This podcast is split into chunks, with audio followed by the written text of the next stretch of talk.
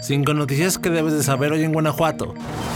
El Club León fue eliminado en la primera ronda del Mundial de Clubes. Un error defensivo frustró las esperanzas de la Fiera en su debut en el Mundial de Clubes ante el Uragua Red Diamonds. La mañana de este viernes 15 de diciembre, el encuentro se jugó a las 5.30 de la tarde, horario en Arabia Saudita, y en su inicio, el equipo japonés tuvo un dominio del partido, pero no se vio reflejado con goles. Rodolfo Cota fue clave para evitar los goles en esos primeros minutos. La Fiera tomó control a los 25 minutos, mejorando en posición del balón y jugadas ofensivas, pero la falta de contundencia en el ataque fue determinante. En la segunda mitad, León permitió que Uragua controlara el balón y generara peligro. El gol japonés llegó al minuto 78 con una jugada de Kanté y Shal. El minuto 81, Nicolás Larcamón hizo los primeros cambios en su alineación, pero luego se dio la expulsión de Tecillo al 85, lo que complicó aún más las cosas para León, que no logró igualar el marcador. Con esta derrota, el equipo mexicano se despide del torneo, mientras que Uragua enfrentará a Manchester City en las semifinales el 19 de diciembre. La derrota del Club León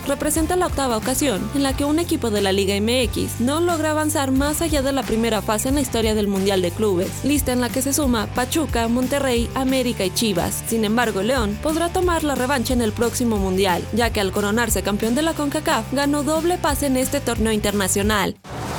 Los dos artistas sorpresa para el Teatro del Pueblo León 2024 fueron revelados por autoridades y organizadores de la Feria de León. Se trata de la presentación del colombiano Maluma y la artista británica Ellie Golding. Maluma es uno de los artistas más importantes del reggaetón, ganador de premios Billboard y Grammy, mientras Ellie Golding es una compositora y multiinstrumentista británica. Saltó a la fama en 2009 tras ganar el concurso Sound of 2010, realizada por BBC, además de haber recibido el premio a elección de los críticos en su país. El concierto de Ellie Golding será el viernes 12 de enero y el de Maluma el 1 de febrero ambos en el Foro Mazda.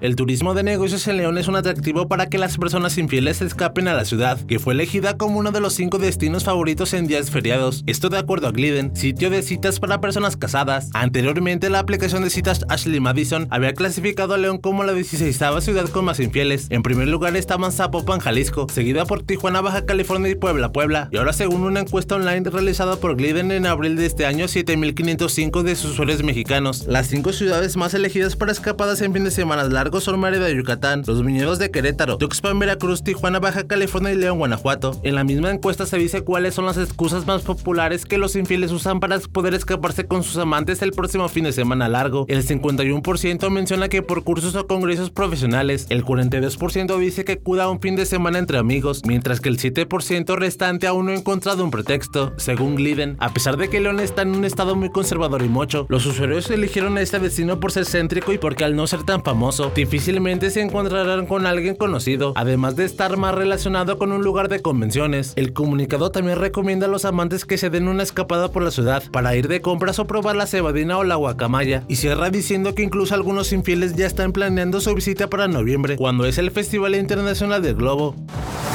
La exalcaldesa Bárbara Botello fue embargada en su casa por una deuda de 84.545 pesos al Ayuntamiento de León. El embargo se dio por el gasto de boletos de avión, hospedaje y viáticos para un viaje a la Feria Mobile World Congress en Barcelona, España, que iban a realizar en el 2015 el director de Economía Ignacio Noriega Padilla y otro funcionario municipal, Francisco Javier Ayart Pérez. El viaje fue cancelado por la entonces presidenta municipal Bárbara Botello Santibáñez, argumentando medidas de austeridad. Sin embargo, el dinero ya se había gastado en las reservaciones y ningún funcionario lo devolvió. La falta de este dinero quedó en evidencia luego de que la Auditoría Superior del Estado de Guanajuato revisó la cuenta pública de la administración de Bárbara Botello para entrar al domicilio. Al embargo, en su domicilio que duró dos horas, los actuarios necesitaron el apoyo de policías municipales. A M al envió un mensaje de WhatsApp a Bárbara Botello para preguntarle por este proceso legal, pero no respondió. Al contrario, la ahora morenista bloqueó el teléfono celular del que se le envió el mensaje. Después de la auditoría, AM tuvo acceso a la información en el cual el municipio de León presentó una demanda civil en contra de la expresidenta. La sentencia el 31 de mayo de 2021 ordenó a la alcaldesa pagar los gastos del viaje cancelado durante su administración.